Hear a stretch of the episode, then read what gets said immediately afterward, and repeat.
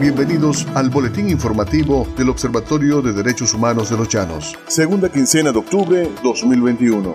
Le saluda Víctor Arturo Menoni, certificado de locutor número 18082. De inmediato con las informaciones.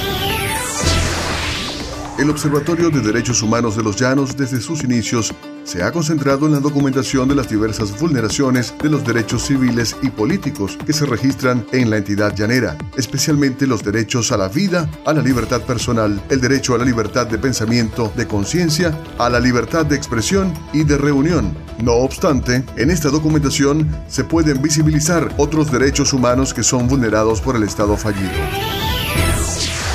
Vulneración a la libertad de expresión. El 9 de octubre de 2021, el equipo de Fundiullán Portuguesa realizó una acción de incidencia para exigir el derecho al servicio del agua en la ciudad de Acarigua. Al finalizar esta actividad estaba previsto un conversatorio con las organizaciones no gubernamentales y representantes de la sociedad civil con el programa Conoce tus derechos y Educa y Exige en las instalaciones de la UPEL y fueron amedrentados con amenazas que no podían efectuar la actividad en el recinto por funcionarios de la Policía del Estado, lo que llevó a la organización y participantes a desplegarse hacia otro lugar. El domingo 10 de octubre, el funcionario del Plan República impidió a la reportera del portal portuguesa Es Noticia y coordinadora del Observatorio de Derechos Humanos de los Llanos en Portuguesa, Nayari González, cubrir el simulacro electoral en el colegio Trina Moreno del municipio Paez en Acarigua, Estado portuguesa. El efectivo no permitió que González contactara al coordinador del centro para conocer el desarrollo del simulacro. González manifestó lo siguiente. Al acercarme a la puerta de la institución para preguntar al funcionario del Plan República, que estaba resguardando allí la puerta, para hablar con el coordinador del centro de votación y conocer un poco cómo había sido la instalación de las mesas y la participación de los ciudadanos, el funcionario me dijo que no podía dejarme pasar, que no lo permitiría porque más temprano habían entrado otros medios. Narró la periodista a entrevista a Espacio Público público. Al no poder ingresar, González registró desde las afueras del colegio y se trasladó al municipio de Laure para hacer cobertura desde la escuela General Páez. Allí, los efectivos del Plan República le pidieron que borrara el material que había grabado. En este caso, González resaltó que en este centro el coordinador me permitió acceder al lugar para observar el procedimiento y comencé a hacer un video desde la puerta de uno de los salones donde las personas pues estaban realizando el derecho al voto y desde afuera solamente se veía el momento del sufragio. Entonces se me acercó un funcionario del Plan República diciéndome que no podía estar ahí, que no podía grabar y que tenía que irme. Como el coordinador me había dado la autorización, seguí registrando hasta que volvió a abordarme el funcionario del Plan República y me dijo que tengo que borrar el material, lo cual me negué a hacer declaró la reportera. Esta situación generó inquietud en los periodistas del Estado portuguesa, ya que estas acciones coartan las coberturas y el derecho a estar informado.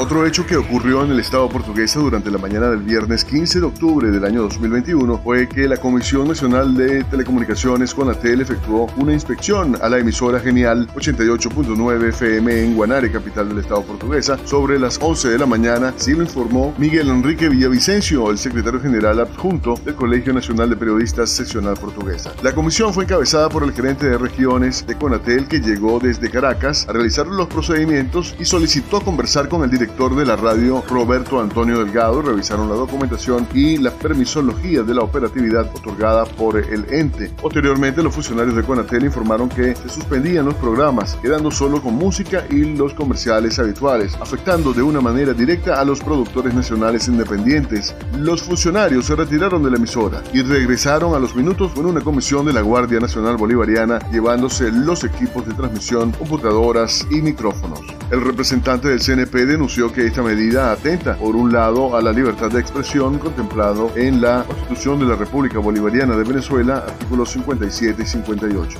Miguel Enrique Villavicencio expresó que en Genial 88.9 FM le han dado oportunidad a las comunidades, como a ambas tendencias políticas y más en esta campaña electoral de cara a las elecciones del 21 de noviembre. Dijo que han sido abiertos, éticos, profesionales, que esta acción atenta al derecho al trabajo afectando a los productores nacionales independientes y trabajadores trabajadores de la radio que llevan el sustento a sus hogares a través de las labores que realizan en la emisora, manifestó. El representante del CNP portuguesa y productor nacional independiente que elabora en Genial 88.9 FM enfatizó el rechazo y repudio a estas acciones, además de alertar que esto se trata de una retaliación política mucho más cuando ha sido objeto en anteriores oportunidades de amenazas por algunos entes gubernamentales del gobierno que han amenazado con retirar las pautas publicitarias o no cancelar los pagos, expresó Villavicencio. Esta acción arbitraria que busca amilanar el trabajo que se viene realizando y no nos amilana. Estos hechos ocurren en regímenes autoritarios totalitarios. Villavicencio señaló que esta medida tendrá sus consecuencias a futuro. Es un atentado a la libertad de expresión, exhortó al gobernador del estado portugués Rafael Calles como al alcalde del municipio de Guanare, Oscar Novoa, principalmente, tanto muy mal parado al gobierno, sobre todo cuando desde el gobierno hablan de amplitud, gobierno democrático, pluralista y de promover que se apliquen estas medidas arbitrarias en plena campaña electoral, dejando mal parados a los candidatos del oficialismo. Vulneración a la libertad de reunión y asociación.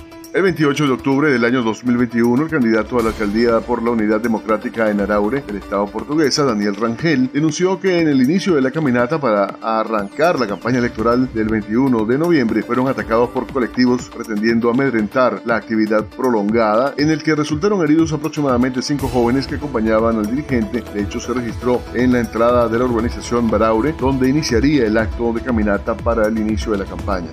El dirigente manifestó que los colectivos motorizados estaban encapuchados, se acercaron al equipo que estaba organizando el acto y, fueron atacados con piedras por los colectivos. Él señaló que denunciaron el percance a la comandancia de la policía en Baraure y la respuesta a los funcionarios fue que las motos estaban en la cola para surtir combustible y no tenían vehículos para trasladarse hasta ese lugar. También denunciaron el actuar de los colectivos ante el destacamento de la Guardia Nacional Bolivariana y manifestaron que no podían porque estaban en una reunión y que al finalizar enviaron enviarían una delegación. Y esto fue el boletín informativo del Observatorio de Derechos Humanos de los Llanos. Segunda quincena de octubre 2021. Les narró Víctor Arturo Menoni, certificado de locutor número 18082, arroba Víctor Menoni, arroba Menoni Voice. Si desea contactarnos o conocer de manera más detallada esta información, puede acceder a nuestra página web www.fundeuyanvzla.com o seguirnos en nuestras redes sociales en Instagram, arroba observatorio DDHHF.